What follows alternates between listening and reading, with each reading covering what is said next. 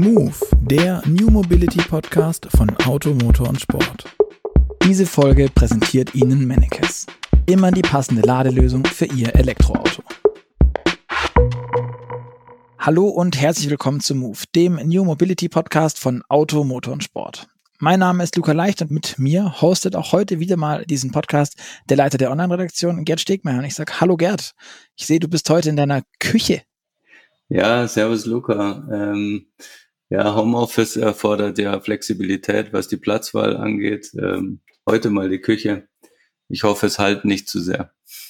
Bis jetzt geht es, glaube ich, ganz gut. Wenn nicht, wird äh, in der Postproduktion der Florian sicherlich auch wieder sein Bestes geben, damit ihr da draußen ein, ein äh, schönes Audioerlebnis äh, davon tragen könnt. Aber darüber wollen wir wie immer eigentlich nicht sprechen, über unsere Befindlichkeiten der Aufnahmeorte, sondern wir wollen heute über ähm, erneuerbare Energien reden. Und wenn man darüber redet, redet man meistens auch über Windkraft und Solarenergie. Und ähm, das wird meistens irgendwie in Windpark, Solarfarmen oder eben auf dem heimischen Dach produziert, diese erneuerbare Energie. Und die wandert dann irgendwie ins Auto. Aber was passiert eigentlich, wenn man sich diesen Umweg spart über den Park, über die Farm, übers Dach und direkt das Auto mit Energie versorgen will. Also quasi das Auto autark fährt. Das klingt jetzt total verrückt. Ist es auch ein bisschen, wie ich finde, ähm, weil selbst so Startups wie Sono Motors aus Deutschland oder Lightyear, die ja ähm, aus den Niederlanden kommen, ähm, setzen zwar auf Solarzellen, aber die benutzen die Solarzellen im Wesentlichen als eine Art Range Extender ähm, und nicht als primäre Energiequelle.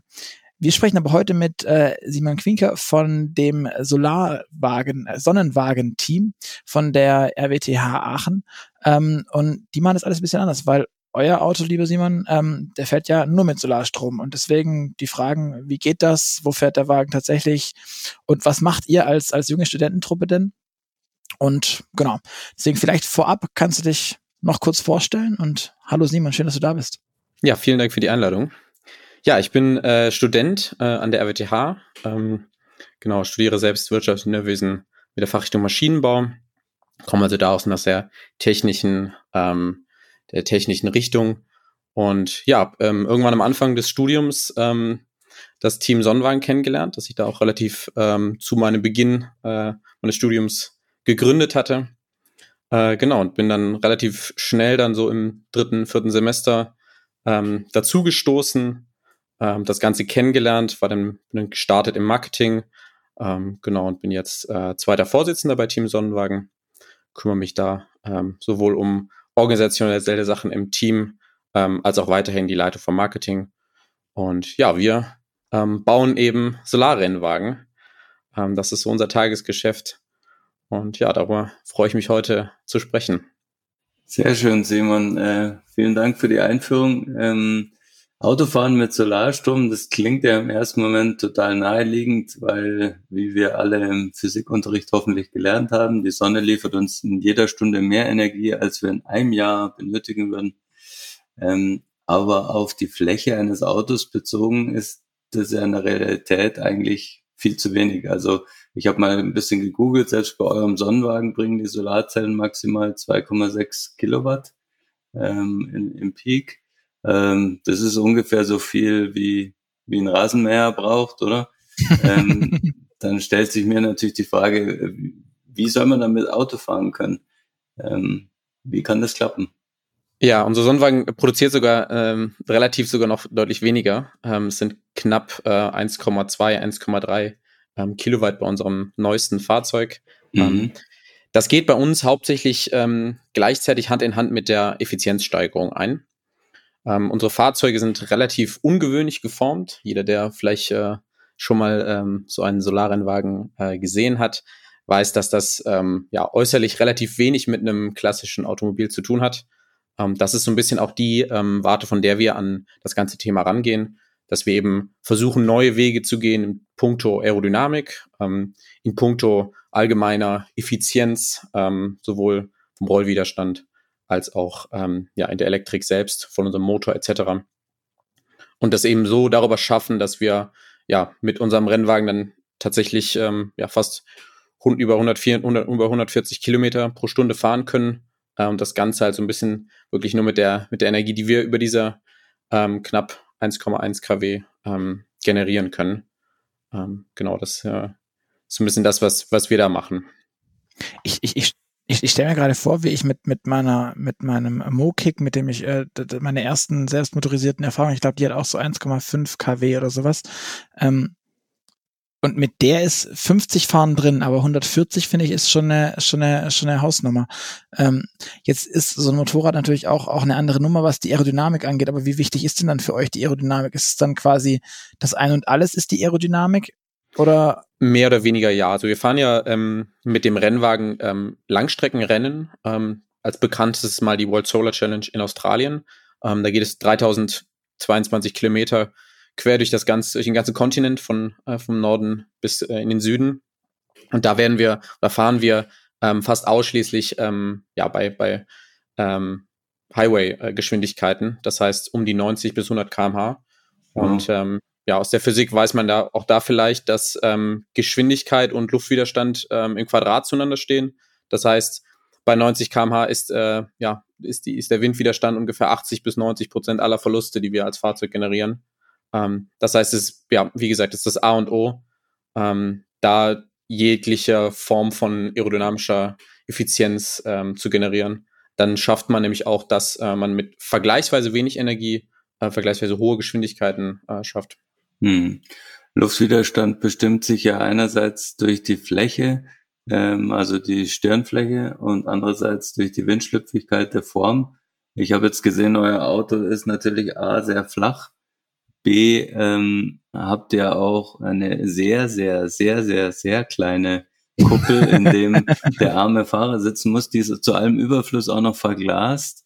Ähm, da, da stellen sich mir zwei Fragen. Also ähm, ich habe auch schon Solarautos gesehen, die quasi die ganze Dachfläche ähm, genutzt haben für die für die Solarzellen und der Fahrer saß quasi im Schatten der Solarzellen ähm, musste dann wahrscheinlich liegen, damit das Ding nicht zu hoch wird. Ähm, bei euch darf er sitzen, oder? Genau, also bei uns darf er sitzen. Ähm, das Ganze ist auch, ähm, also wie genau das Fahrzeug aussieht, ähm, wo da genau Solarzellen sind, das ist auch über die Regularien von der Challenge ähm, ah, okay. dann immer bestimmt. Das heißt, ähm, ja, die, die Solarzellenfläche ist jetzt bei unserem letzten Fahrzeug, war die auf 2,64 Quadratmeter reduziert. Ähm, deswegen mhm. sieht es halt so aus, wie es aussieht. Ähm, der Fahrer muss einen bestimmten Sitzwinkel einhalten. Ähm, da geht es dann auch um Punkte Sicherheit und, und um, ähm, ja, dass der Fahrer dann in einer verkrampften Haltung natürlich schneller ermüdet. Ähm, ja. Ist dann auch klar. Mhm. Das heißt, und ähm, die, die Limitation der Solarfläche, findest du das eher gut oder ähm, könnte man da nicht irgendwie ja, vielleicht jetzt Konzepte ausschließen, die die Optimierung der Solarfläche ähm, zum Ziel haben? Also gibt es, ähm, es gibt zwei, ähm, zwei Herangehensweisen. Es gibt auch zwei Klassen bei der, bei der Challenge. Es gibt einmal die, die ähm, Challenger-Klasse.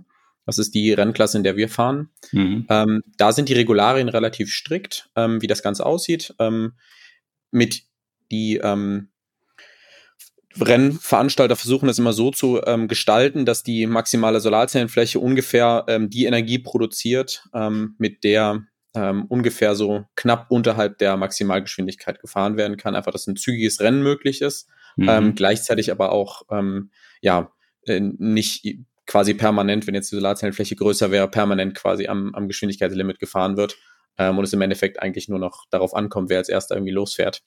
Verstehe. ähm, und dann gibt es gleichzeitig aber noch die andere Klasse, das ist die Cruiser-Klasse.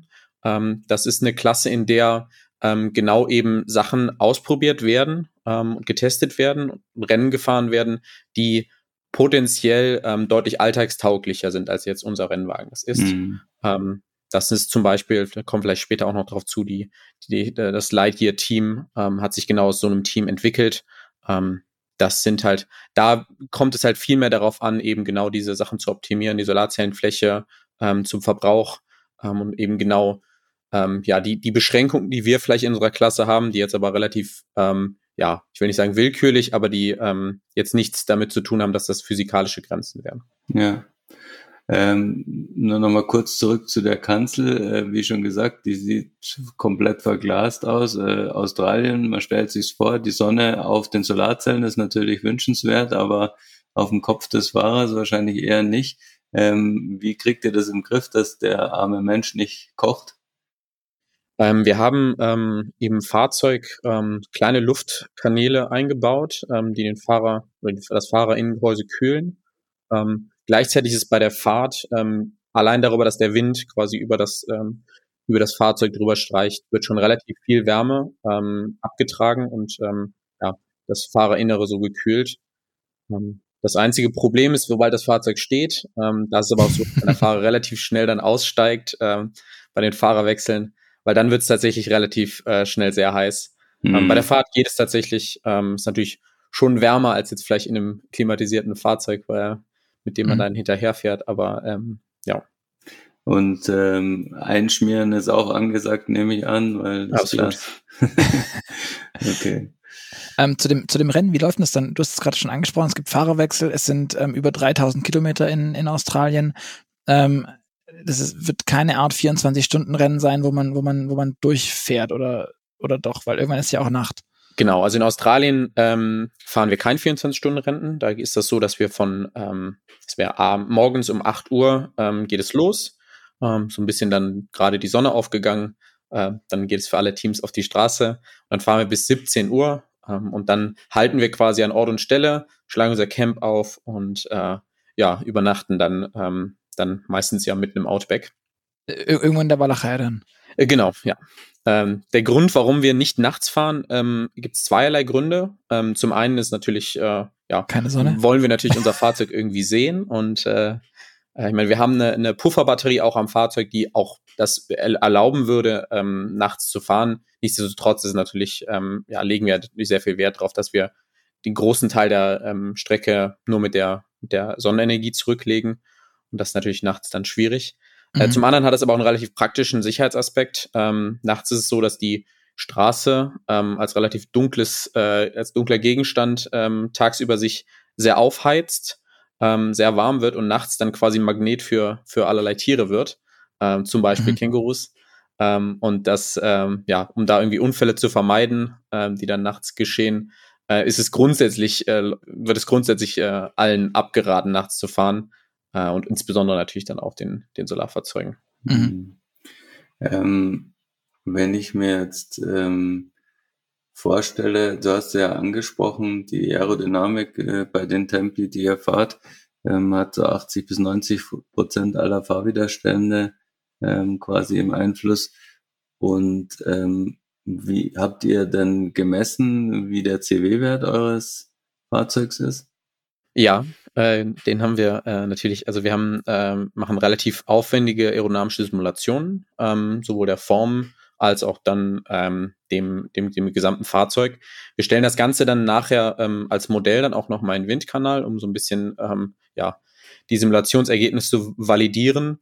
Und ähm, der genaue CW-Wert ist natürlich immer so ein bisschen ein äh, Betriebsgeheimnis, würde ich es mal nennen. ähm, äh, ist aber in dem, äh, ist unter 0,15 äh, ist der CW-Wert, den wir haben.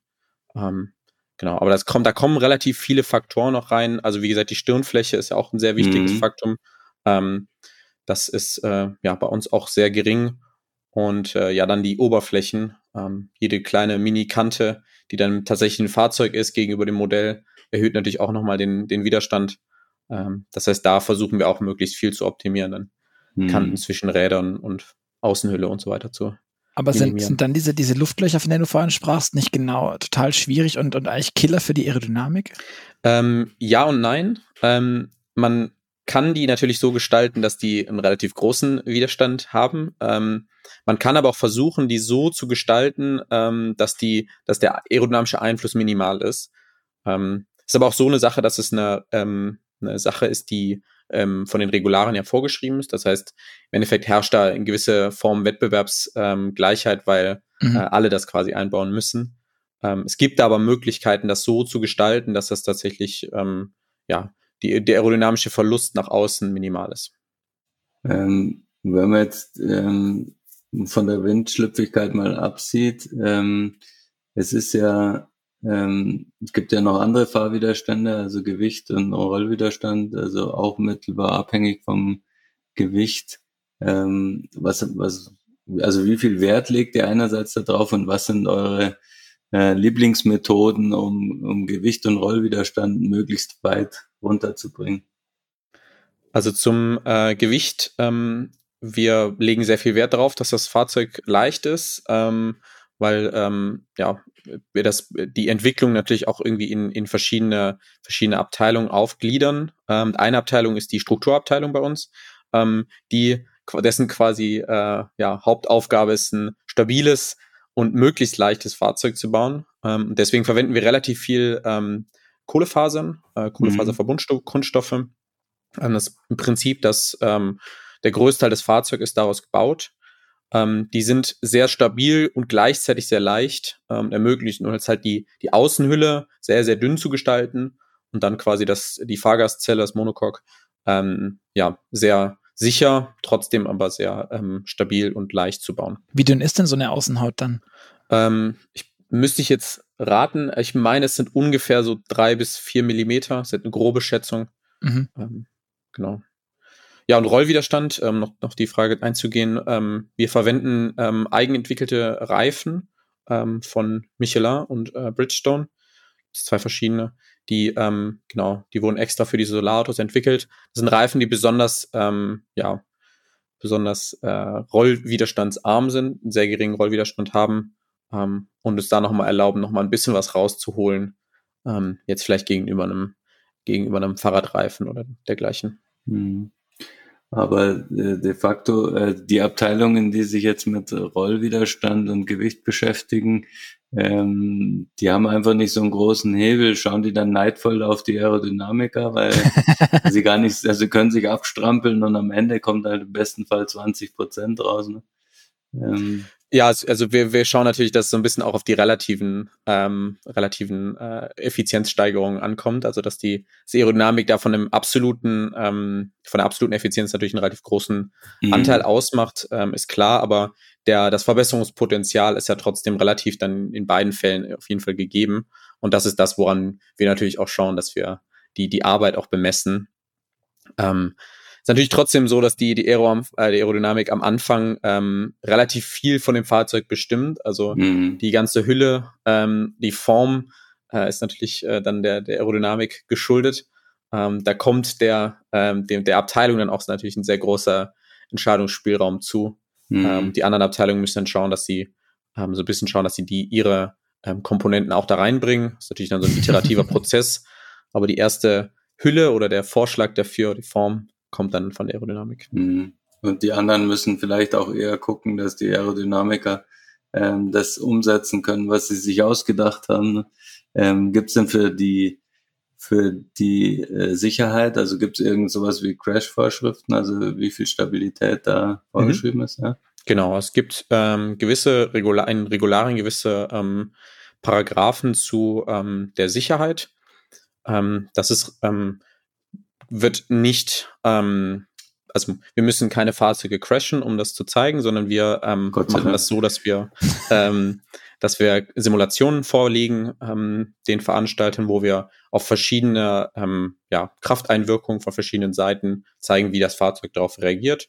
Und dann müssen bestimmte G-Werte ausgehalten werden, ähm, bei denen das Fahrzeug dann nicht ähm, kaputt gehen mhm. kann. Es gibt verschiedene, ein Rollover zum Beispiel, also wird dann analysiert und geschaut, ähm, ja, dass der Fahrer da ähm, unbeschadet rauskommt. Mhm. Also der ganze Prozess hört sich schon verdammt nach dem an, was die großen Hersteller auch machen, wenn sie ein Auto machen, ein Lastenheft und ähm, die Abteilungen müssen miteinander reden. Ähm, bist du, wenn du fertig bist mit dem Projekt und deinem Studium, bist du dann äh, quasi jetzt schon designierter Topmanager in der Autoindustrie? Also so, so äh, leicht ist natürlich nicht zu sagen. Ähm, also ich finde, wir haben die Möglichkeit, relativ viele Sachen kennenzulernen, über sehr breites Feld ähm, mhm. und auch ähm, ja mit, mit zu gestalten. Ich glaube, das ähm, ist äh, ja, das, das lehrt einem sehr viel, ähm, dass ja zu so einer Entwicklung von einem Fahrzeug sehr viel dazugehört ähm, und sehr viele Dinge bedacht werden müssen, die auf den ersten Blick vielleicht äh, ja die man gar nicht denkt, dass sie dazugehören. Ähm, das ist natürlich sehr wertvoll dann für, für, eine, für die spätere Karriere. Ähm, ob es nachher zu einem Top-Manager reicht, das äh, wird sich dann zeigen. Werbung Wenn Sie sich fragen, wie kann ich mein erstes Elektroauto zu Hause laden, dann schauen Sie im Internet gern bei Mennekes vorbei, dem deutschen Vorreiter für Elektromobilität. Mit den zukunftssicheren Amtron-Ladestationen für die Wand profitieren Sie außerdem von bis zu 900 Euro KfW-Förderung. Was Sie bei der Auswahl Ihrer passenden Wallbox beachten sollen, erfahren Sie auf der Webseite www.mennekes.de slash e-mobility du hast vorhin gesagt, ihr habt, ihr habt eine Batterie auch in dem Auto. Ähm, also ihr fahrt zwar quasi mit, live mit dem Strom, den ihr, den die Solarzelle einfängt, aber ihr habt auch die Batterie. Auf was für eine Batterie setzt ihr da? Ist es ähm, wie in den normalen Elektroautos, die wir heute sehen, auch? Also irgendwelche Lithium-Akkus oder ist es was völlig anderes? Irgendwas more fancyes, weil ich meine, ihr macht ja auch alles aus Kohlefaser und so, das gibt es jetzt ja. auch nicht überall. Ja, ähm, die Wahl des Akkus ähm, liegt ähm, oder der, der Technologie ähm, ist auch wieder ähm, so ein bisschen regularienabhängig. Ähm, wir kriegen pro, pro Zelltyp, gibt ja verschiedene Zell, Zellchemien, gibt es äh, Gewichtangaben, die wir einhalten müssen. Ähm, und zwischen denen gibt es dann quasi immer Abschätzungen, ähm, was die, was die geeignetste für den, für den Bauraum und die Anforderungen mhm. sind. In unserem Falle, wir fanden jetzt äh, eine ähm, Lithium-Ionen-NMC-Batterie ähm, das sind 18650er Zellen, für den, dem das was sagt. Also es sind quasi klassische ähm, Rundzellen, die man vielleicht mhm. aus einem älteren Tesla auch kennt. Genau. Ähm, und äh, genau, wir haben diese Batterie hauptsächlich dafür, ähm, dass wir, ohne dass wir, ja, wenn mal, wenn mal eine Wolke vor die Sonne äh, zieht oder ähm, ja, auch, auch wenn es selten ist, aber wenn mal ein bewölkter, paar bewölkte Tage in Australien ähm, äh, vorliegen, dass wir dann nicht direkt äh, mit, der, mit der Geschwindigkeit ähm, stark abweichen ähm, mhm. von der vielleicht der üblichen ähm, Highway-Geschwindigkeit. Genau, dass wir da ähm, die Geschwindigkeit halten können und ein bisschen dann auch das puffern können, quasi, was wir über die Sonne reinbekommen. Ähm, das ist aber relativ wenig, also sind ungefähr fünf Kilowattstunden, die wir dann speichern. Das heißt, okay. bei idealer Fahrweise kommen wir damit vielleicht so 400, 400 bis 500 Kilometer. Ähm, also ein relativ kleiner Teil dann nur von diesen ähm, mhm. 3000 Kilometer. Das heißt, ihr dürft die aber auch dann nicht über Nacht wieder anstecken, sondern ihr, ihr geht quasi vollgeladen rein und hofft, dass ihr sie nicht leer macht. Genau, also, also unter der, unter der Bedingung, dass wir durchgehend Sonne haben, ist es, ist es meistens so, dass man ähm, an das Rennen so rangeht, dass man mit voller Batterie startet ähm, und dann quasi immer ein bisschen mehr Energie tagsüber verbraucht, als man die Sonne reinbekommt, sodass man dann am Ende des Rennens mit einer leeren Batterie dann mhm. ähm, in äh, LA dann anschaut, ankommt. Mhm. Wie, wie schwer ist die Batterie, kannst du das sagen? Ähm, die Batterie ist 22 Kilo, glaube ich, ungefähr. Ähm, okay. Genau, also wir haben ähm, aufgrund der, der besonderen Anforderungen, die jetzt vielleicht abweichen oder doch relativ stark abweichen von dem, was in einem ähm, regulären ähm, Elektrofahrzeug ist, wir haben relativ geringe Ströme nur, die ähm, in die Batterie kommen und auch rausgehen. Ähm, einfach, wie gesagt, weil wir diese fünf Kilowattstunden ja über einen relativ großen Zeitraum entladen mhm. ähm, und nur leicht dann immer über die Solarzellen dann beladen. Ähm, das heißt, wir haben relativ wenig Probleme mit Hitze, ähm, Hitzeentwicklung. Deswegen können wir die Batterie deutlich kompakter bauen, ähm, als es jetzt vielleicht, ähm, ähm, ja, in einem, wie gesagt, in einem Elektroauto ähm, gemacht werden muss. Einfach, dass man da ähm, ja, Kühlungssysteme etc. noch einbauen muss. Also Kühlung braucht ihr gar keine und vor allem keine flüssigkeitsgekühlte Batterie. Genau, ja. Okay. Und Wärmepumpe braucht man auch nicht. Also alle, alle, alle Pain Points eines, eines normalen, handelsüblichen Elektroautos fallen bei euch weg, weil heiß genug ist es. genau. Aber 22 Kilogramm etwa wiegt die Batterie und das gesamte Auto? Das gesamte Auto wiegt ähm, ohne Fahrer 160, 164 Kilogramm ungefähr. Mhm. Genau. Auch schön. Und, und, und die Abmaße, also äh, auf den Bildern zumindest, ich habe es noch nicht live gesehen, ähm, es ist jetzt kein Puppenwagen es ist schon irgendwie, es, es wirkt sehr schlachtschiffig. Ich weiß nicht, ob das daran liegt. Vielleicht muss ich es für die Hörer auch noch ein bisschen beschreiben. Wenn nicht, googelt es gerne. Ähm, es ist quasi wie so ein, so ein bisschen wie so ein, so ein langes Schneidebrettchen, das, das äh, bisschen, bisschen tropfenförmig ist und dann ist in der Mitte, äh, im vorderen Drittel guckt in der Mitte des, des, des, des Fahrzeugs so eine kleine Glaskuppel raus, von, die, die Gerd auch so fasziniert, qua Hitzeentwicklung. Ähm, wie, wie groß sind denn die Abmessungen dann? Also auf, Bilder können da ja auch sehr täuschen. Ist es wirklich so groß, wie es ausschaut? Ähm, also der, der Wagen selbst sind, äh, ist fünf Meter lang, ähm, knapp. Also ja. Ähm, Es ist, ja, also von der Länge her ja. Ähm, von der Breite und Höhe ähm, ist er, wirkt er tatsächlich sehr klein, auch wenn man, wenn man davor steht. Ähm, er ist knapp 90 Zentimeter hoch und knapp 80 Zentimeter breit. Ähm, mhm. Das heißt, okay. ähm, ja, wenn man vor, von vorne auf ihn draufschaut, ähm, wirkt er sehr klein. Wenn man dann daneben steht und sieht, dass er dann doch fünf Meter lang ist, ähm, macht das schon was. Ähm, ja, es ist kein, kein kleines Gefährt, ähm, ist aber jetzt auch, sagen wir mal, zu einem Vergleich, also wenn es neben einem normalen Pkw steht, dann wirkt das ja, allein von 80 der Höhe. Zentimeter breit, sagst du. Klein. Genau. Das ist jetzt nicht wirklich breit für ein Auto. Ja, also. Das ist ja mehr so Moped-Breite. Selbst genau. die, äh, selbst die schmalsten Autos heutzutage sind mehr als doppelt so breit, okay, dass man sich ja. so ein bisschen vorstellen kann. Und fünf Meter ist immerhin so, ähm, ja, der, der neue VW-Bus ist äh, fünf Meter lang. Fast. Also kann man sich so ungefähr vorstellen. Aber 90 Zentimeter ist auch ein schönes Maß. Also ich glaube, das ähm, schaffen die wenigsten Sportwagen da drunter zu gehen. So ein Meter Autos kennt man noch, aber 90 Zentimeter gibt's nicht. Ja, sehr gut. Sehr gut. Ähm, was mich noch interessiert hätte, ist, ähm, wir haben ja jetzt gerade schon über die Batterie gesprochen und die spezifischen Anforderungen, aber wie ist das eigentlich beim Motor? Solarzellen erzeugen ja Gleichstrom, die Batterie hat auch Gleichspannung, ähm, aber die Motoren sind ja in aller Regel, zumindest in modernen Elektroautos, äh, Wechselstrom betrieben. Wie ist das bei euch?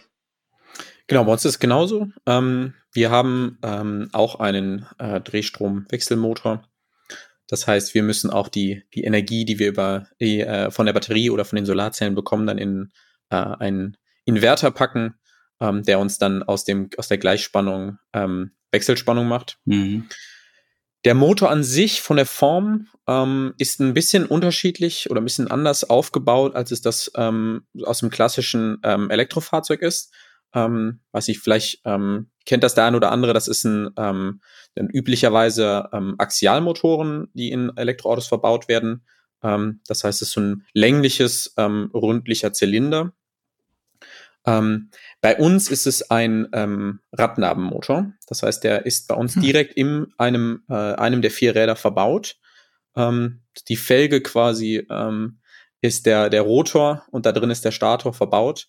Ähm, es ist ein permanent erregter ähm, Synchronmotor. Das heißt, wir mhm. haben Magneten, Neodym-Magneten in dem im Rotor und dann in eine in Harz gegossene Spule, die dann den Stator ausmacht. Mhm. Ähm, die ist dann ähm, genau im Rad. Das Ganze wird dann über den Wechselrichter oder den Inverter dann angetrieben ähm, und ermöglicht halt so eine sehr, sehr kompakte Bauweise. Ähm, hat natürlich ein bisschen die Nachteile jetzt, wir haben nicht besonders hohen, hohes Drehmoment, ähm, ist aber für unser, für einen Anwendungsfall, ähm, dass wir hauptsächlich ähm, ja eine konstante Geschwindigkeit äh, in Australien fahren, ähm, ja die ideale Möglichkeit, sehr, sehr effizient ähm, das Fahrzeug zu betreiben. Und nur ein Rad wird angetrieben, äh, muss man dann immer gegensteuern oder?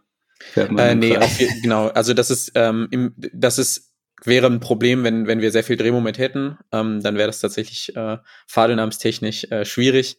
Ähm, da wir, wie gesagt, dass wir hauptsächlich ähm, ja mit sehr, sehr wenig Leistung nur beschleunigen und ähm, den Motor, ja, so ein, auf so, ein, so ein bisschen kann man sich jetzt vorstellen, wie so ein dauerhaftes Segeln, ähm, wo man immer so, wo man viel rollt oder sehr viel, sehr viel ähm, ja, fährt und immer ein bisschen, ganz bisschen Leistung ähm, in den Motor reingibt, dass, dass man gerade über ähm, ja, über die Widerstände, die man hat, ähm, hinausfährt. Hm.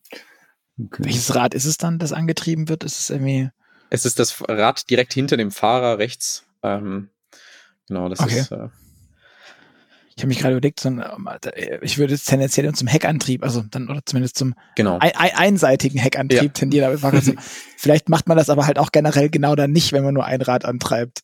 Doch, wir haben, genau, wir haben auch einen Heckantrieb. Das kommt so ein bisschen auch ähm, daher, dass wir beim, ähm, bei unserem ersten Fahrzeug, ähm, was ein bisschen anders gebaut wurde, ähm, war es auch schon der rechte hintere Rad. Das heißt, da hatten wir gute Erfahrungen gemacht. Äh, und, äh, Never touch a running system. Mit über, übernommen klar. für das neue Fahrzeug. Ja. Und ähm, wenn, wenn du schon sagst, ihr fahrt ja quasi mit möglichst wenig Leistung, möglichst wenig Widerstand, ähm, rekuperiert ihr dann überhaupt oder äh, ja, macht ihr? Genau, also wir ähm, tatsächlich größtenteils ähm, versuchen natürlich möglichst wenig auch zu rekuperieren, weil auch das äh, ja, besser nicht beschleunigen ähm, und dann rekuperieren. Ähm, ja. Sondern äh, direkt die Geschwindigkeit, die wir fahren wollen, fahren. Aber wenn es dann mal auf einen Kontrollstopp, ähm, wo wir dann Fahrerwechsel durchführen oder wenn wir abends anhalten müssen, ähm, dann machen wir das eigentlich größtenteils über die Rekuperation. Mhm. Ähm, die springt ungefähr so bei 7 kmh, springt die dann raus. Ähm, ab dann müssen wir dann mechanisch bremsen. Ähm, also wir haben mechanische Bremsen verbaut, auch für den, für den Notfall. Ähm, ich würde aber sagen, dass fast alle äh, Bremsvorgänge, die wir, die wir durchführen, mit der Rekuperation durchgeführt werden. Mhm. Mhm. Und die Batterie, ähm, kann die überhaupt von den äh, Solarzellen dann Strom bekommen oder ist es immer ein paralleles System? Nee, wir, ähm, wenn wir, ähm, es gibt ja dann auch immer wieder mal ähm, Zonen in Australien, wo man ein bisschen bergab fährt. Und sobald quasi die Motorleistung unterhalb die Le der Leistung fällt, ähm, die ähm, die Solarzellen gerade generieren, ähm, wird sofort die Batterie geladen. Mhm. Ähm, und zum Beispiel auch morgens und abends, ähm, bevor wir dann auf die Straße fahren, ähm, können wir quasi auch schon die, ähm, ja, die Energie der Solarzellen dann nutzen, um die Batterie ein wenig aufzuladen. Ja. Mhm. Wie lange wie lang arbeitet man denn an so einem Auto? Ich stelle mir das, also wir sind es gewohnt, ähm, wenn wir hier mit, mit, mit Leuten aus, aus der regulären Autoindustrie reden, dann sind das Entwicklungszyklen, die sind, die sind gefühlt unendlich lang immer. Irgendwie sieben Jahre, äh, dann noch ein paar Jahre nach dem Design Freeze und so. Ähm, wie lange arbeitet ihr denn an, an, an, an einem solchen Gefährt? Also für uns ähm, beginnt die, der Entwicklungszyklus eigentlich ähm, immer mit, der, mit dem Ende der vorangegangenen Challenge. Ähm, da mhm. kommt dann das Team aus Australien ähm, samt dem Wagen wieder zurück äh, und vor allen Dingen auch sehr vielen, sehr vielen Erfahrungen. Ähm, mhm. Und dann beginnt es quasi, dass wir ein neues Team formen. Ähm, machen wir viel Werbung bei uns an den, an den Unis in Aachen und schauen, dass wir da äh, neue Talente äh, ins Team bekommen und alte Leute, die dann, ähm, oder Leute, die dann genau einen Abschluss gemacht haben oder machen wollen, ähm, verlassen dann das Team.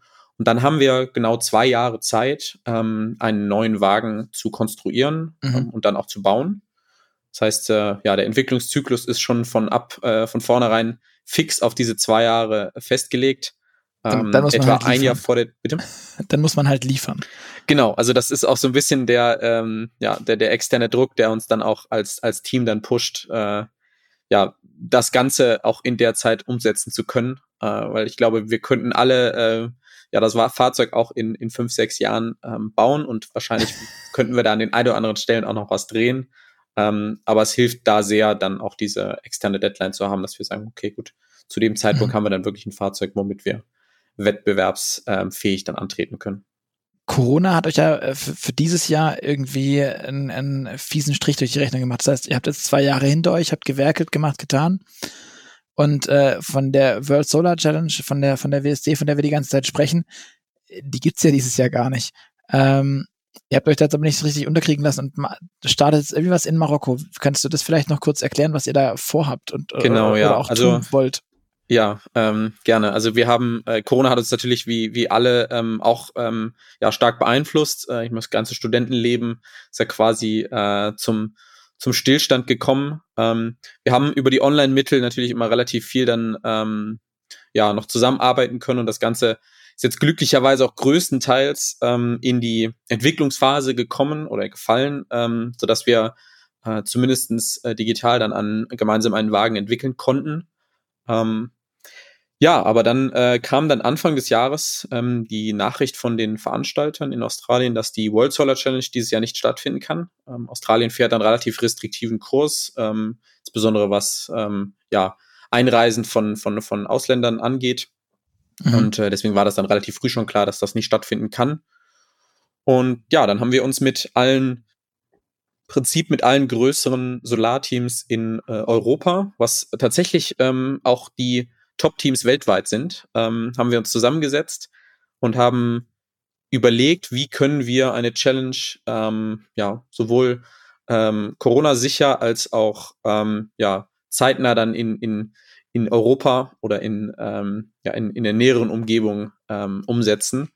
Und da gab es verschiedene Ideen. Ähm, war relativ schnell klar, dass eine, ein Rennen auf öffentlichen Straßen in Europa ähm, nicht umsetzbar sein wird ähm, einfach weil es da viel zu viele Hürden gibt. Mhm. Und dann hat sich, ähm, hat sich ein Kontakt entwickelt zur, ähm, zu einem äh, Rallye-Veranstalter in den Niederlanden, die selbst schon häufiger ähm, Rallyes in ähm, Marokko ausgerichtet haben. Und so begann dann so langsam sich die Idee zu formen, eine ähm, Solar-Challenge in Marokko umzusetzen.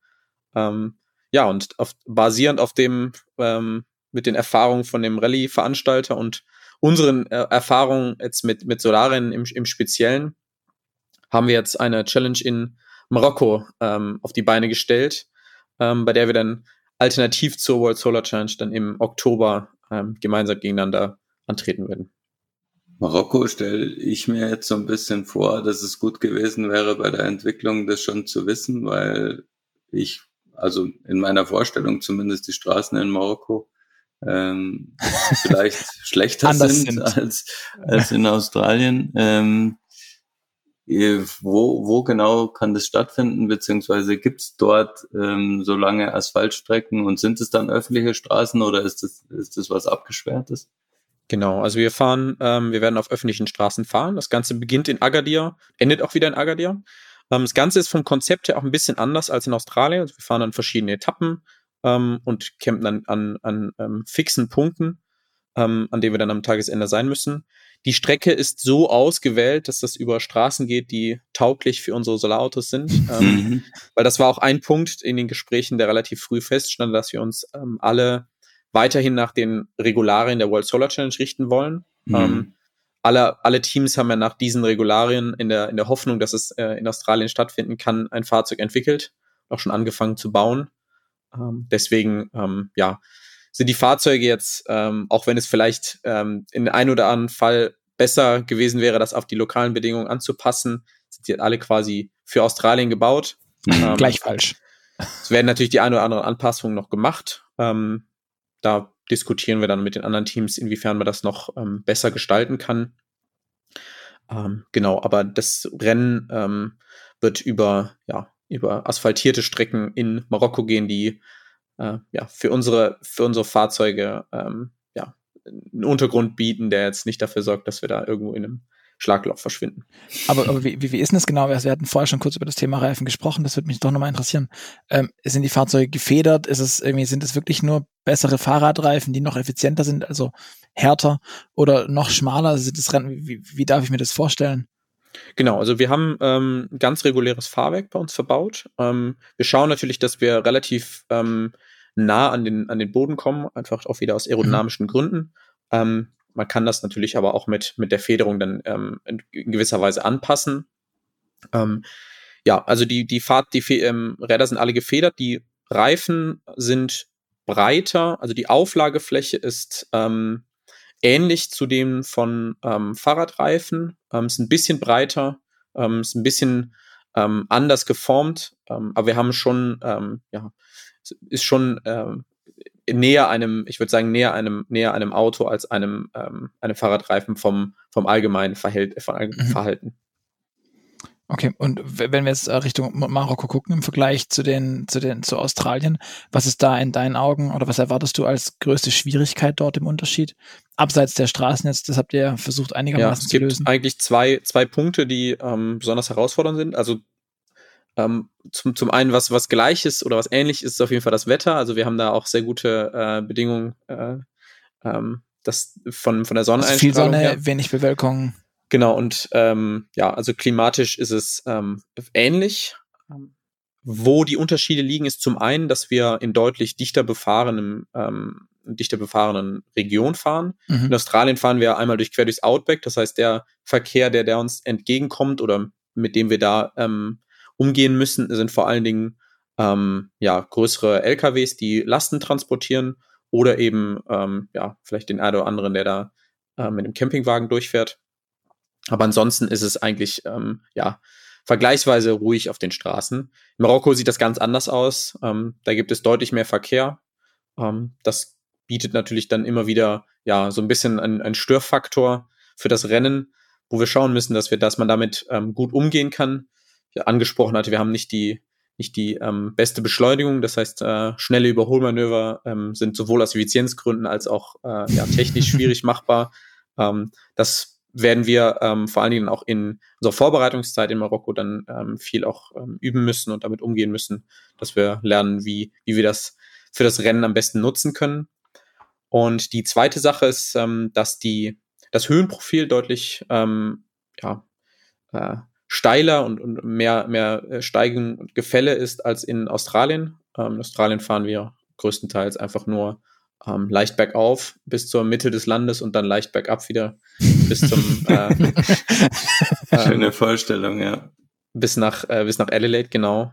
Und äh, in Marokko ist das eben aufgrund des Atlasgebirges, ähm, wo wir uns bewegen, ähm, ja, deutlich, deutlich mehr Steigung. Und da ist auch wieder ähm, ja, ganz wichtig, das möglichst effizient zu gestalten, so dass man eben nicht ähm, ja, an der meisten, an den Stellen ähm, an den Stellen beschleunigt, wo man hätte nicht beschleunigen sollen und vielleicht da ähm, ja, ausrollen lässt, sodass man das Ganze so optimiert. Aber es werden jetzt hoffentlich nicht Steigungen drin sein, die euch dann äh, auf halber Höhe verhungern lassen, weil, weil die Leistung gar nicht reicht. Ne? weil, weil, nee, davon, eine Wolke vor sich vor die Sonne schiebt und dann ist auf einmal so. Gott, das wäre ja. richtig gruselig. Eine Frage, die ich mir auch noch gestellt habe, weil du es gerade angesprochen hast, im Outback äh, australische LKW, man hat äh, martialische Geräte mit äh, Kuhfängern äh, vor Augen. Äh, wenn wenn einem so ein Ding entgegenkommt, äh, weht's dann nicht den ganzen Sonnenwagen direkt von der Straße oder wird der von der Polizei eingebremst oder? Äh, nee, also ähm, wir legen in so, in so einer äh, Simulation ist das ähm, beachten wir diese Roadtrains ähm, auch. Ähm, die produzieren natürlich einen relativ großen Sog und einen Druck ähm, zu, ähm, auf, unser, auf unser Fahrzeug. Das ist aber nichts, womit wir ähm, nicht umgehen können. Okay. Ähm, wir fahren dann doch an sehr, sehr vielen ähm, Roadtrains vorbei, ähm, sodass das dann auch ähm, ja, für den Fahrer dann auch vor allen Dingen im Testing vorher wird das viel geübt, wie man am besten umgeht, wie man am besten fährt. Genau. Mhm. Okay. Grüßen kann er auch schlecht aus, aus dieser das, raus. das stimmt. Aber es ist so, dass jeder, ähm, jeder Roadtrain in Australien auf einer Frequenz ähm, anfunkbar ist, sodass wir im Zweifelsfall da aber auch mit unseren Begleitfahrzeugen dann auch mit den Roadtrains sprechen können, wenn wir irgendwie äh, über Höhenmanöver ähm, planen und so weiter. Mhm. Ähm, also okay. da ist auch ein gewisse, gewisse Kommunikationspunkt äh, dann bei, ja, mit Roadtrains möglich. Sehr beruhigend ja, wir, wir haben jetzt ja viel über, über eure Themen und über eure über euren Extremfall des Einsatzes des, der Solarzelle in einem Auto gesprochen. Ähm, ich würde noch mal ein bisschen versuchen, in die, in die aktuelle Realität zu kommen. Ähm, kürzlich ist Gerd auch mit dem, mit dem Sion gefahren, mit dem Auto von, von Sonomotos, mit einem Prototypen, glaube ich, und mit einem der ersten Prototypen. Ähm, aber Simon, wie siehst du denn das? Simon und Sion, jetzt fällt es mir auch gerade auf. Ähm, Simon, wie siehst du denn das glaubst du, das Elektroauto ist ähm, mit Solarzellen tatsächlich ein, ein besseres Elektroauto oder äh, ist es bei euch, ist mein Eindruck nämlich, ist dieses Thema, wir machen das mit Solarzelle, ist mehr so, wir, wir bauen uns einen künstlichen, ein künstliches Nadelöhr, einen künstlichen Flaschenhals, um eben mehr Druck zu haben, in Richtung Effizienz zu gehen, in Richtung ähm, Aerodynamik zu gehen, in Richtung e-, eben alle Effizienzgedanken drumherum, um die stärker zu pushen, um ein, um ein echtes Problemfeld auch zu schaffen und nicht einfach nur zu sagen, ja, was wäre denn, wenn ähm, wir wenig Energie verbrauchen wollten, sondern so müsst ihr ja wenig Energie verbrauchen. Wie siehst du das bei den regulären Elektroautos? Das ist, ist das wirklich der Trend? Der, der Ionic 5 soll auch Solarzellen bekommen, ein bisschen aufs Dach. Ist das tatsächlich ein Ding oder ist es mehr also Show als Schein? Das stimmt natürlich absolut, dass wir ähm, mit dem Sonnenwagen relativ weit entfernt von ähm, alltagstauglichen Fahrzeugen sind. Ähm, wir entwickeln da in einem, in einem Bereich, ähm, genau, was als, als Rennwagen ähm, so seine Daseinsberechtigung hat, als reguläres Auto natürlich, ähm, ja, wie, gesagt, halt so relativ weit davon entfernt ist. Ähm, Nichtsdestotrotz halte ich die, die, das Grundkonzept davon eigentlich relativ interessant, ähm, dass man eben über Solarzellen auf Fahrzeugen ähm, ja so eine Art Range Extender ähm, einbringt ähm, dass man zusätzlich vielleicht zu Solarzellen auf, auf Dächern eben auch äh, Solarzellen auf Fahrzeugen hat. Ähm, und ja, ähm, zusätzliche Energiequelle hat ähm, im Fahrzeug. Ähm, da stehen natürlich relativ viele Hürden ähm, damit rein. Ich meine, wir selber kriegen das ja schon ähm, bei unserer Entwicklung mit, was man alles bedenken muss. Das ist natürlich für ein Fahrzeug, was dann an Endkonsumenten geht, ähm, ja, Faktor 100 nochmal mehr, was man da alles beachten muss. Ähm, ja, aber ich glaube, die, die Beispiele, also wie du genannt hattest, ähm, den Sion oder das, das, das niederländische Auto Lightyear, ähm, die experimentieren genau mit sowas, ähm, ob man, ob sowas quasi einen, einen Mehrwert haben kann im Alltag. Ähm, genau, deswegen, also von der, von der, von der Idee her, ähm, so wie wir das auch machen, ähm, auf jeden Fall absolut spannend. Ich glaube, es ist auch mehr als nur ähm, sich quasi ein, ein Nadelöhr oder eine, eine, eine zusätzliche Herausforderung zu gestalten. Ähm, also für uns ist das schon ähm, ja, ein Punkt, an dem wir ähm, ja auch sehr, der für uns sehr, sehr, sehr wichtig ist, da, da ähm, Fortschritte auch zu machen. Wenn du dir jetzt die, die zwei Konzepte anschaust, hat mich so ein bisschen erinnert, du hast ja auch gesagt, Lightyear ist mehr oder weniger aus der Cruiser-Klasse ein, ein, Team entstanden. Ähm, auch das Auto ist jetzt ein richtig großes Ding geworden, was eher Wert darauf gelegt hat, äh, eine möglichst große waagerechte Solarfläche ähm, zu haben. Der Sono ist, ist, ist ja eher pragmatischer Kompaktwagen, bisschen vanartig, mit deutlich mehr vertikalen Flächen und einem kleineren Dach, hat aber eben rundum äh, Solarzellen. Ähm, was ich sehen konnte, ähm, gestern bei so einem gemischten Tag kamen da so bis zu 400 Watt ähm, raus, die, die dann quasi in die Batterie eingespeist werden. Aber welches der beiden Konzepte ist für dich einleuchtend? Also mehr Kompromiss machen für die Fläche der Solarzellen oder ähm, lieber versuchen, ein, ein kleineres Auto zu machen, das ähm, ja, das auch für die Kurzstrecke dann besser geeignet ist. Also das, das ist absolut richtig, dass das so ein bisschen zwei, zwei grundsätzliche Konzept und also unterschiedliche Konzepte sind. Ähm, ich glaube, Son, ähm, Sono Motors möchte mit dem Sion ein Fahrzeug bauen, was erster Linie ähm, ja bezahlbar ist. Ähm, die von Lightyear kommen, wie gesagt, aus der aus der Region, ähm, wo, wo ich auch herkomme, also dem dem Solar-Rennteam, wo wirklich die die Technik im Fokus steht und auch das Konzept ähm, ja Solarfahrzeug ähm, im Vordergrund steht. Da spielt dann Kosten nicht ganz so eine große Rolle. Ähm, mhm. Also das Fahrzeug ist ja ähm, deutlich teurer, ähm, zumindest jetzt in, dem, in, der, in der aktuellen Konfiguration. Ja, ich, ich glaube, die, die, die wollten 150.000 Euro aufrufen damals, als ich bei der Präsentation war, glaube ich. Das hat, hat mich dann schon etwas geschockt, vor allem wenn man den Sohn und dagegen stellt, die immer so, ja, nee, wir wollen ja ein, ein bevölkerungsnahes Auto, so über 30 darf es auf gar, gar keinen Fall kosten. Ja, ja, genau. Also das, diese 150.000 sind auch der, ähm, die Zahl, die, die mir im Kopf lag. Ähm, ja, aber an den beiden, an den technischen Konzepten merkt man schnell dann auch, also während Light hier quasi sagt, okay, sie möchten zwölf, ähm, unter, unter idealen Bedingungen zwölf Kilometer pro Stunde über die Solarzellen nachladen, ähm, sind es, glaube ich, beim Sion, wenn ich da nicht falsch liege, 15 Kilometer pro Tag, mhm. ähm, die man, glaube ich, unter idealen Bedingungen generieren kann. Ähm, ja, welche beiden Konzepte da ähm, sich im Endeffekt durchsetzen, ist, glaube ich, ähm, ja, das wird, wird, der, wird der Markt dann zeigen, so ein bisschen auch, ähm, ja, wie, wie die Kostenreduktionen ähm, in der Integration von Solarzellen in Fahrzeugen möglich sind. Ähm, ja, für mich, für mich persönlich spannender ist natürlich das Lightyear-Konzept, ähm, einfach weil das in die, in die, in die Wart, in die Kerbe reinschlägt, äh, die mich besonders an der ganzen Thematik interessiert. Ähm, und ein bisschen auch sagt quasi, okay, ist das technisch möglich, unabhängig jetzt erstmal von den, von den Kosten? Ähm, und wenn ja, wenn das quasi sich dann etabliert und als, als ein, als ein sinnvolles Konzept ähm, entwickelt, dann kann man an dieser Kostenschraube natürlich dann im Nachhinein immer noch ähm, ja, drehen. Mhm. Ähm, die Solarzellen ähm, bei Sono sind äh, ziemlich speziell. Bei Lightyear weiß ich jetzt gar nicht, aber mir stellt sich so ein bisschen die Frage, wie sind die bei euren äh, Rennautos? Sind, sind die irgendwie vorgegeben, vorgeschrieben oder ähm, forscht ihr an denen auch? Genau, also bei unserem, äh, bei unserem zweiten Sonnenwagen, ähm, den, den wir eben beschrieben, besprochen haben mit den 2,64 Quadratmetern, da haben wir ähm, relativ spezielle Solarzellen verwendet, die jetzt in den beiden genannten Konzepten von, von Sono Motors oder von Lightyear nicht verwendet werden. Ähm, das sind Solarzellen, die üblicherweise in ähm, Weltraumanwendungen ähm, sonst verwendet werden. Das sind Gallium-Arsenid-Solarzellen. Die haben deutlich höheren Wirkungsgrad, als das ähm, die klassischen äh, Siliziumkristallinen ähm, Solarzellen haben. Ähm, genau, sind aber dann gleichzeitig damit aber auch relativ teuer. Ähm, hm. Preis-Leistung ist da ähm, ja für, für Konzepte aktuell ähm, nicht, nicht sinnvoll. Ähm, ist dann wieder mal, geht in die, in die Richtung, dass wir eben ja einen Rennwagen bauen, was wirklich an der an der Effizienz am Effizienzmaximum arbeitet. Also das mhm. sind die, die, die Solarzellen, die mit Abstand den den höchsten Wirkungsgrad überhaupt haben, ähm, die man aktuell in in der in der Größe kaufen kann.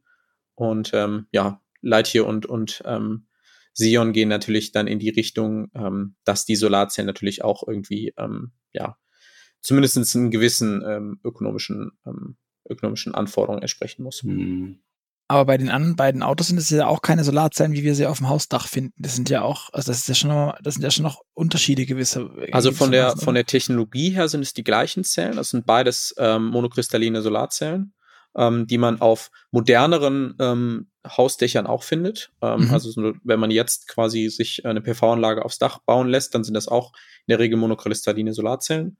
Ähm, ich, soweit ich weiß, sind die von ähm, Lightyear haben noch ein bisschen höhere oder haben eine höhere Effizienz, als es jetzt die quasi die, die 0815 Solarzellen fürs Dach sind. Ähm, mhm.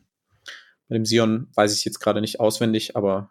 Ja, die sind auch ein bisschen ähm, effizienter, ähm, ganzes Stück sogar. Ich glaube, die liegen bei 21 Prozent, ähm, was wohl auch daran liegt, dass die Metallanteile auf der Rückseite sind und so die die sonnenwirksame äh, Fläche unbeeinträchtigt bleibt, was ja, ja bei den wenigsten äh, auf dem Dach, glaube ich, so der Fall ist. Ähm, aber ja, das stimmt. Äh, das ist natürlich auch so eine Frage, was unterscheidet die Solarzellen auf, auf dem Auto von denen auf dem Dach? Weil das Kristalline ist ja ähm, die größte Herausforderung, zumindest bei Sono, ähm, gewesen, damit man die so ein bisschen formen kann. Man muss sich das ja vorstellen wie so eine Platte getrocknete Zucker. Ähm, also wenn man das jetzt dann in so eine Karosserieform bringt, dann bricht es halt einfach nur. Ähm, und ja, der, der Trick ist halt, in was bette ich die ein, die Solarzellen, damit die äh, nachher an der Karosserie nicht rumhängen wie äh, beim Glaslieferanten seitlich drangehängte Scheiben. Ne? So. ja, das genau. ist halt damals ja in, ähm, wir hatten in Episode 19 schon mit Laurin Hahn, dem CEO von Sonomotors, gesprochen, falls ihr das nachhören wollt. Ähm, und da hat er ja auch gesagt, dass es das quasi auch eines der Dinge ist, oder das, das große Betriebsgeheimnis von, von Sonomotors, was sie sich so irgendwie aufbauen wollen und haben, ähm, die runde Solarzelle zu schaffen. Oder die, mhm an, angerundete, das ja. eben nicht äh, splittert. Und ähm, ihr kauft aber eure Zellen ähm, quasi, wo, wo ihr halt diese besonders leistungsfähigen kriegt oder da, da steckt genau, also noch wir Eigenentwicklung drin? Ähm, da steckt sehr viel Eigenentwicklung drin. Okay. Ähm, ah. Also wir kaufen ähm, von, also wir haben jetzt oder haben jetzt bezogen ähm, bei dem letzten Wagen von Azure Space, ähm, das ist einer der, es gibt weltweit, glaube ich, drei Hersteller, die das, die die produzieren. Ähm, Name lässt dann auch vermuten, ähm, dass eigentlich äh, ja so Satellitenanbieter und und Solarteams sind eigentlich so die einzigen Abnehmer von diesen Solarzellen. ähm, genau und ähm, die werden sind bei uns quasi, wir kriegen auch die die die rohen Zellen ähm, angeliefert. Die müssen wir dann auch einbetten. Ähm, mhm. Wir haben auch ähm, gewisse Krümmungsradien bei uns ähm, auf dem Fahrzeug. Ähm, wir designen das natürlich so, dass es möglichst gering ist, damit die die Fläche ähm, ja möglichst senkrecht zur Sonne ausgerichtet ist, um da die, den Energieeintrag zu maximieren.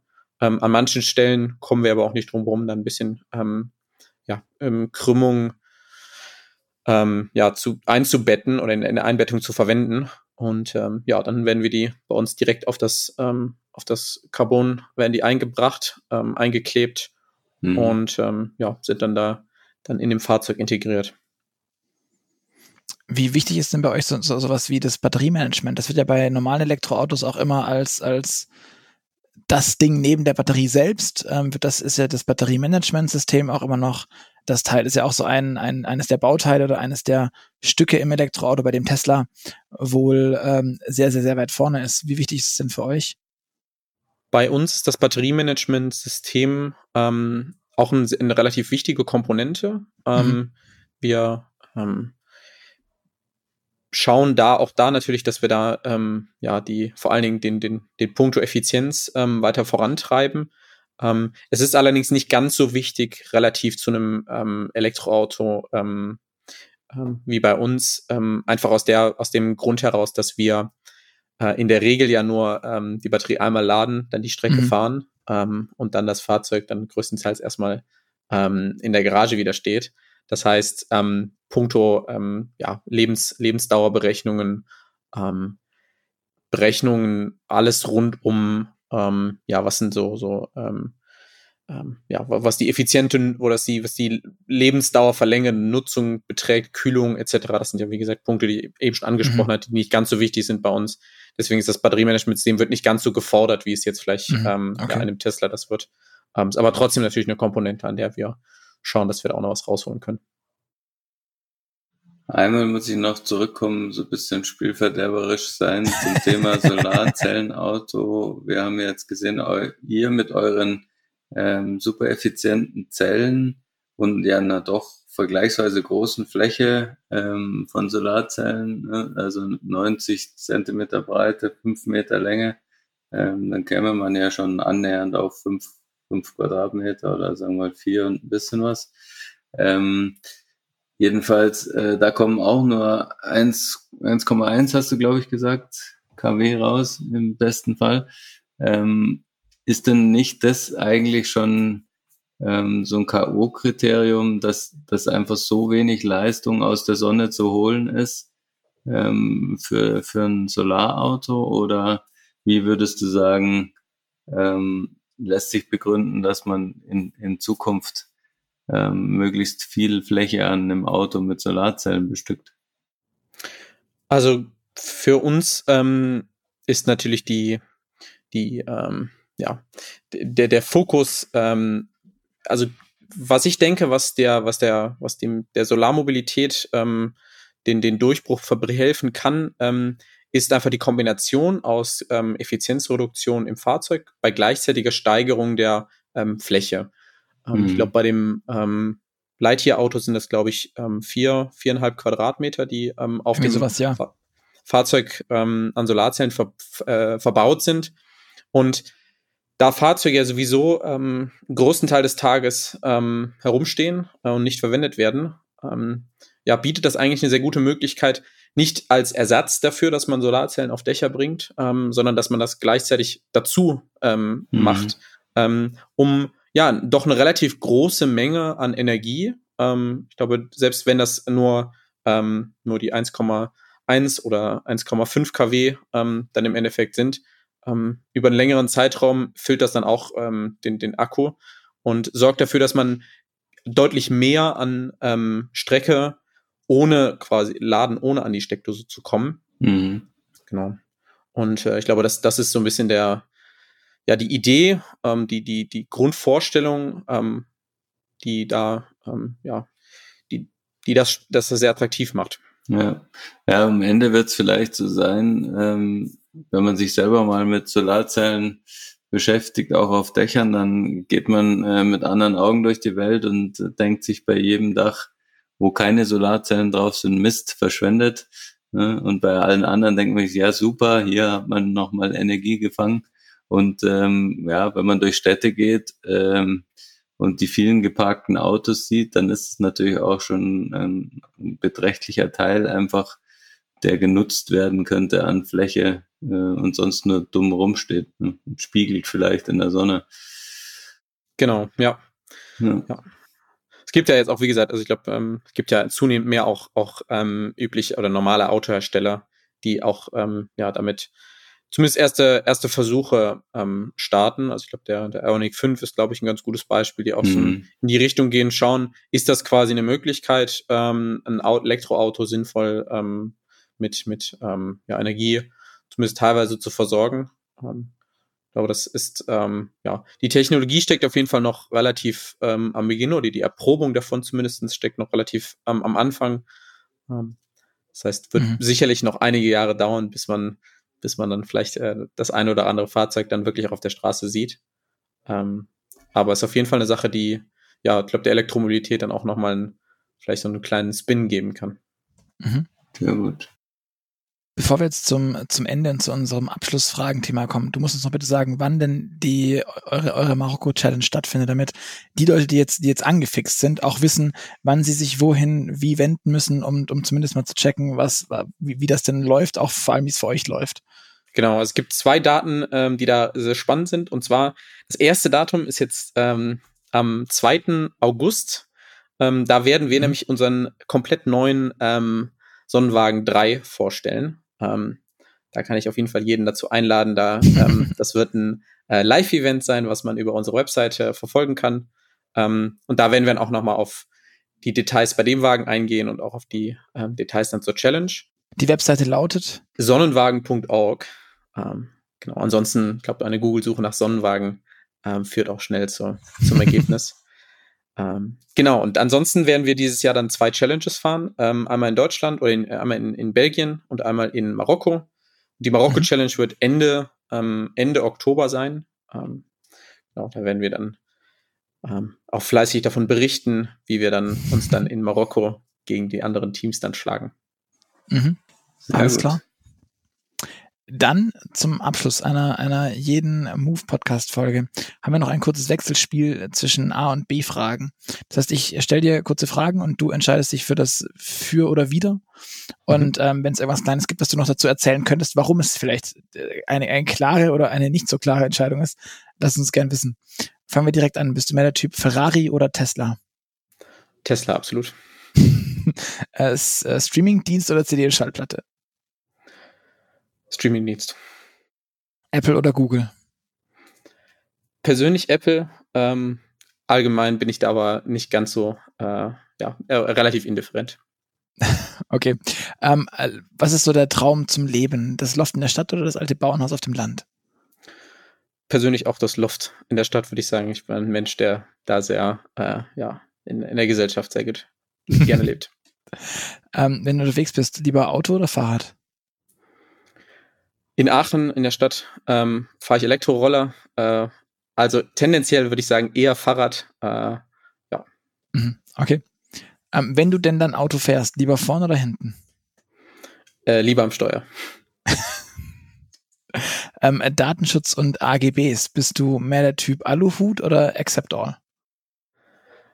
Mischung aus beidem. Äh, also ich lese mir die ganz gerne auch dann schon mal durch, je nach Dienst. Ähm, tendenziell bin ich aber auch jemand, der eher dann äh, das Ganze akzeptiert.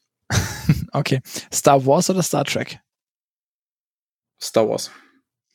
Ähm, eher Adrenalin und Motorradfahren oder Fliegenfischen und etwas ruhiger, äh, ruhigeres in der Freizeit? Absolut Adrenalin. Ich glaube, Sonnenwagen lebt von Adrenalin. Alles klar. Wie baut man den Sonnenwagen am besten? Mit Kaffee oder mit Tee? Ganz viel Kaffee, äh, ganz viele Nachtschichten. Steak oder Falafel? Falafel. Und bist du eher die Nachteule oder die Lerche? Eher die Nachteule. Ich glaube, die Nachtschichten äh, verleiten einen dazu.